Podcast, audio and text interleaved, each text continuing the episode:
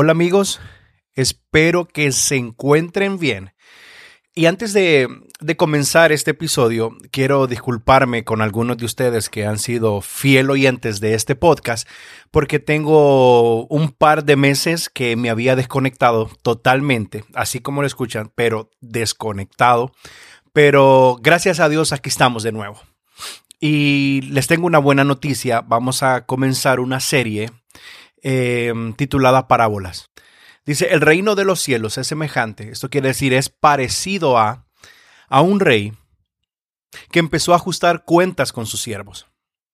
Llevan a un hombre que tenía una deuda prácticamente impagable. Era una deuda inmensa. Este hombre debía la cantidad de 10 mil talentos. Quizás ahora para nosotros lo escuchamos, ah, 10 mil es un número razonable, pero en ese momento 10 mil talentos era una cantidad exorbitante de deuda que este hombre, ni volviendo a nacer 10 veces, podía pagar lo que le debía a este rey. El rey ante esta deuda, la única solución justa, escuche bien lo que le estoy diciendo, justa que él podía hacer para poder recuperar parte del dinero que este hombre le debía, era pues vender al hombre, vender a su esposa, vender a sus hijos y quedarse con todo lo que él poseía. Era la manera justa de recuperar la gran deuda que este hombre tenía. Este hombre, al ver la sentencia, al ver el veredicto sobre lo que él debía, dice que se arrodilló ante el rey y empezaba diciéndole, dame tiempo, tenga paciencia, por favor, no me vendas, no venda a mi esposa, no venda a mis hijos, yo te lo voy a pagar. Dice que el rey lo miró y tuvo compasión de él.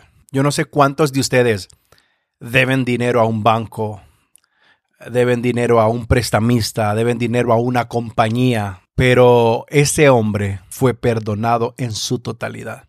Dice que el rey tuvo misericordia de él. Dice que se conmovió a tal manera que les dijo a sus asistentes, Díganle a este hombre que su deuda está totalmente cancelada. Escuche, ni siquiera fue un arreglo de pago. Ni siquiera fue un descuento del 50%, del 80%, del 90%. No, no.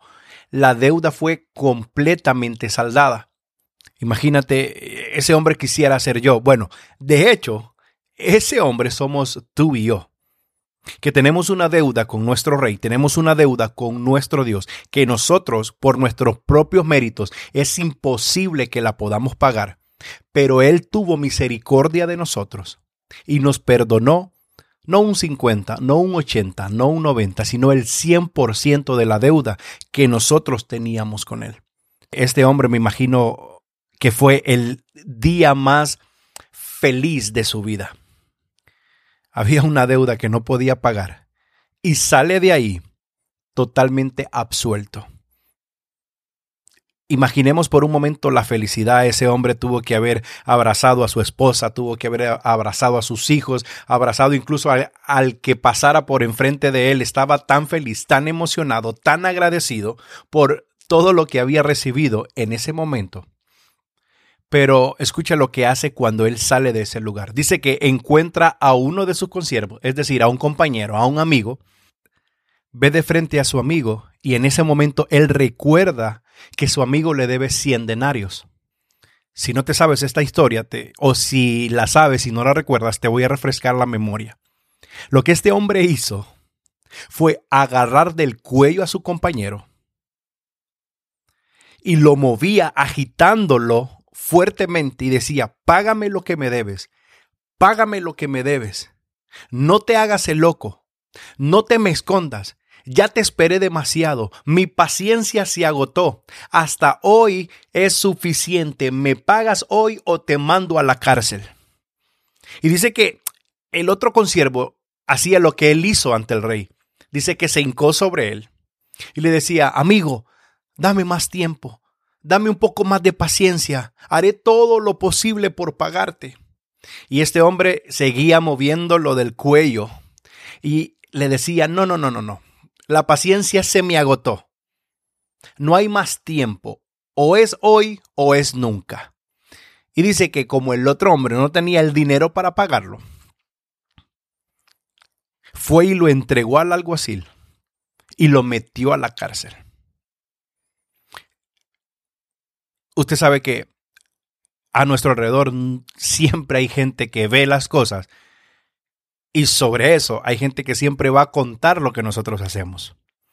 Entonces dice que los otros amigos de él, viendo eso, hay una versión de la Biblia que dice que se enojaron en gran manera, pero la Biblia de las Américas dice que se entristecieron mucho a causa de lo que vieron.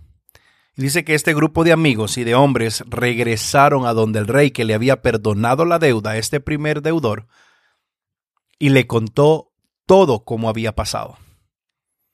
Y le dijeron, rey, mira, disculpa que te molestemos, sé que tú pasas muy ocupado, pero no vas a creer lo que pasó. No vas a creer lo que acabamos de ver. Y el rey dice, ok, ¿qué pasó? ¿Recuerdas aquel hombre que le condonaste la deuda de 10 mil talentos? Sí, sí, lo recuerdo. Hace poco se fue de la oficina. Él encontró a alguien que le debía 100 denarios y lo agarró del cuello y lo mecía de un lado a otro y no quiso perdonar la deuda y lo metió a la cárcel.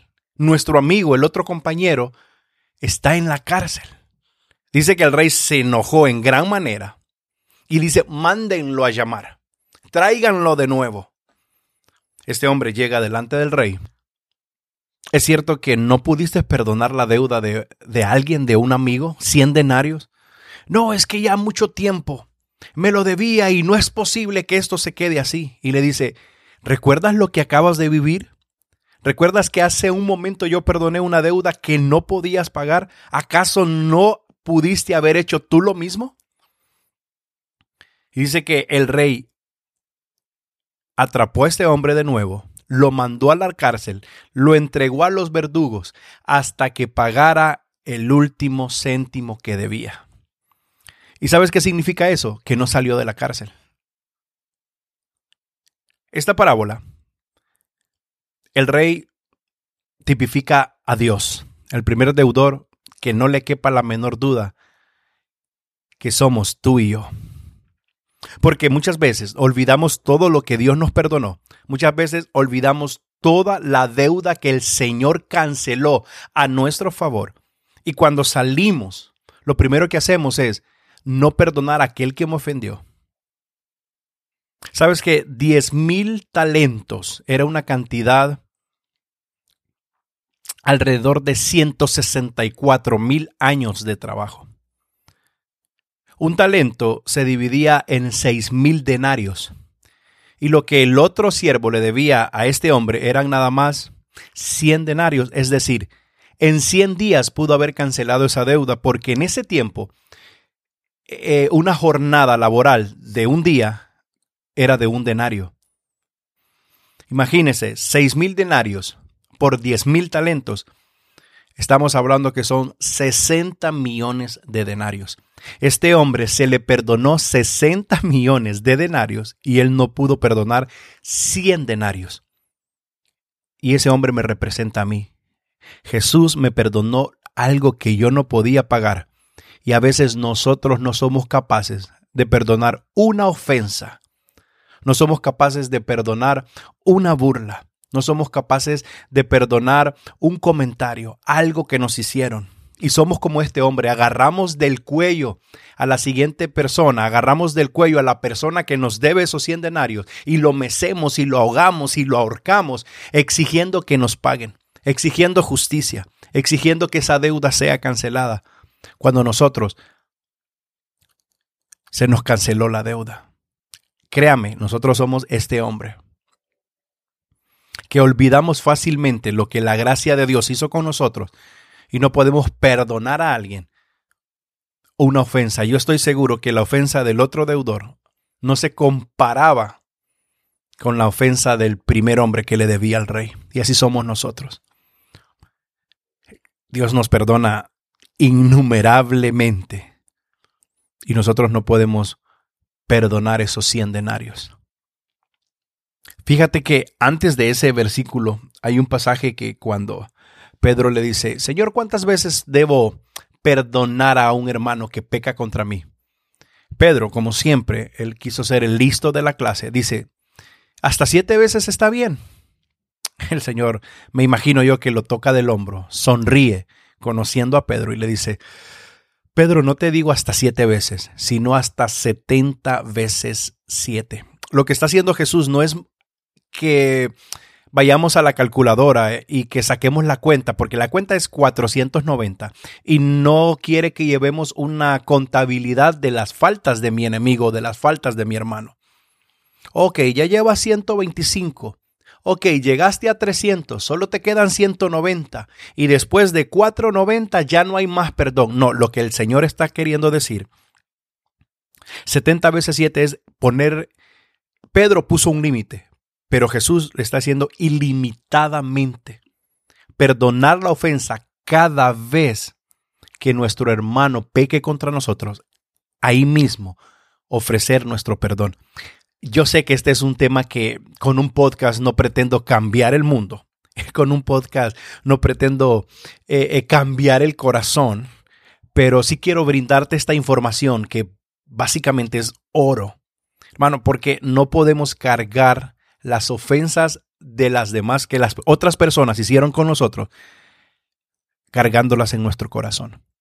Es increíble que el pueblo cristiano que dice conocer a Dios, está cargando los 100 denarios de hace dos años, cinco años, una ofensa que hace 10 años.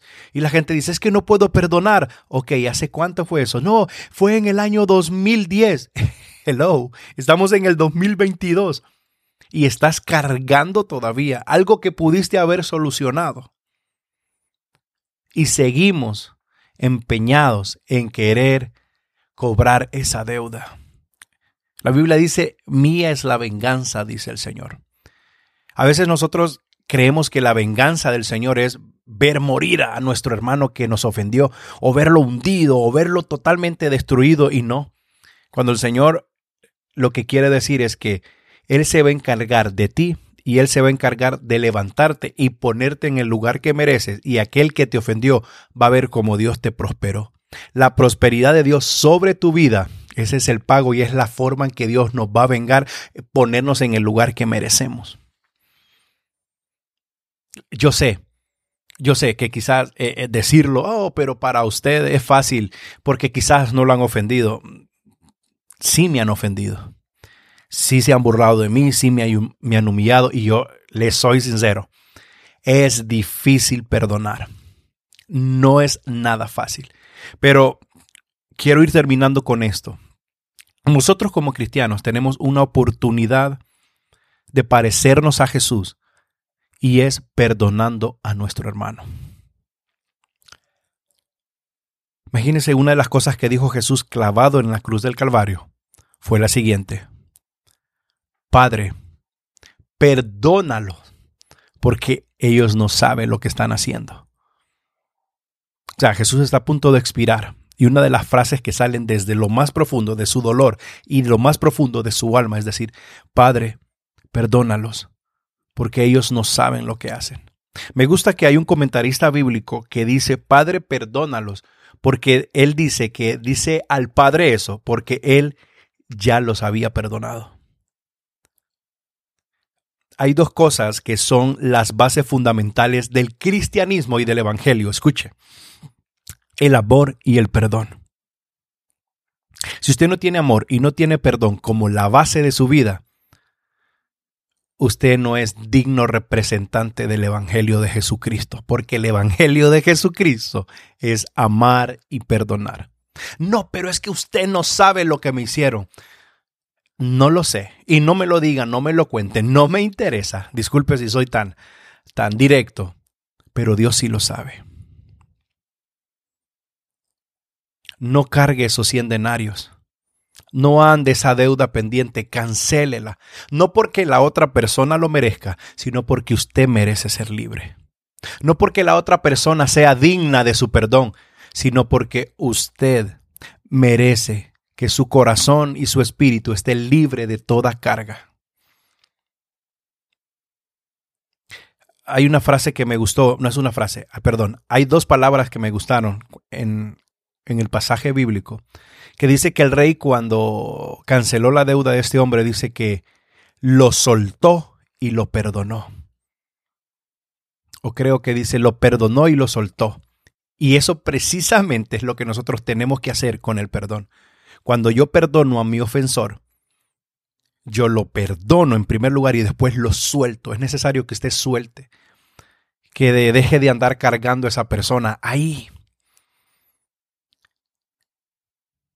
La deuda de la ofensa, la deuda de la falta perdón es muy pesada como para que tú andes esa carga en tus espaldas. Suéltalo. Libérate. Amor y perdón son la base de la vida del cristianismo. Y si usted no está dispuesto, no está preparado para caminar sobre estas dos bases, esto está peligrando. Y no quiero hacerte sentir mal si, si tú no has perdonado a alguien. No, porque es un proceso, eso no es del diente al labio, eso no es que yo no pretendo que ahorita que termine este episodio tú salgas corriendo a ir a perdonar y, oh, este episodio me cambió la vida. Ojalá que así fuera. Eh, eh, de veras que si pasa algo, eh, escríbenos en nuestras redes sociales como cosas y casos cristianos para que ese testimonio pues nos ayude pero definitivamente, yo sé que no es así. Yo sé que lleva tiempo, lleva un proceso, pero me quiero despedir con esto. Si tú quieres perdonar a alguien en tus propias fuerzas, te vas a amargar. Pídele a Dios, pide al Espíritu Santo que te ayude a tener un espíritu perdonador. Sabes que nosotros recibimos de gracia un perdón y de gracia debemos perdonar las ofensas de nuestro hermano. Tú ahora mismo tienes nombre y apellido sobre alguien que te ofendió. No una, no dos, sino más veces. ¿Merece la pena? Quizás él no merece la pena o ella no merece la pena que tú lo perdones. Pero tu corazón, tu alma y tu vida en Cristo sí merece la pena que tú aprendas a perdonar y dije la palabra correcta, quizás no tengo nada escrito ahorita, aprender, es un proceso que debemos de aprender. Y no es un sentimiento, es una decisión. El perdón no es que hoy siento perdonar, no, es una decisión y una decisión es tomada aunque no sientas algo. Así que toma tu tiempo, órale al Señor y si este episodio ha bendecido tu vida y te confrontó de una manera que de veras ojalá y así sea, puedas tomar una decisión, no un sentimiento, de perdonar una ofensa, porque tú lo mereces. Y sabes, mucho más importante, porque tú lo vales. Espero que esto te haya bendecido y te haya confrontado de alguna manera. Recuerda que vamos a comenzar una serie de parábolas y me encanta porque en las parábolas hay mucha riqueza y mucha verdad como hace meses que no, no graba un episodio, hasta ya se, ya se me olvidó lo que, lo que decía siempre al final, pero creo que va algo como síguenos en nuestras redes sociales, como estamos en Spotify, estamos en Apple Podcast, estamos en Google Podcast, estamos en eBooks, en fin, en iHeartRadio, estamos en casi todas las plataformas. Y me despido pidiéndote un favorcito nos puedes regalar un like, nos puedes regalar una calificación, nos puedes dar un comentario y nos puedes recomendar con un amigo tuyo este o cualquier otro episodio. Gracias por estar una vez más con nosotros. Un fuerte abrazo, bendiciones. Chao.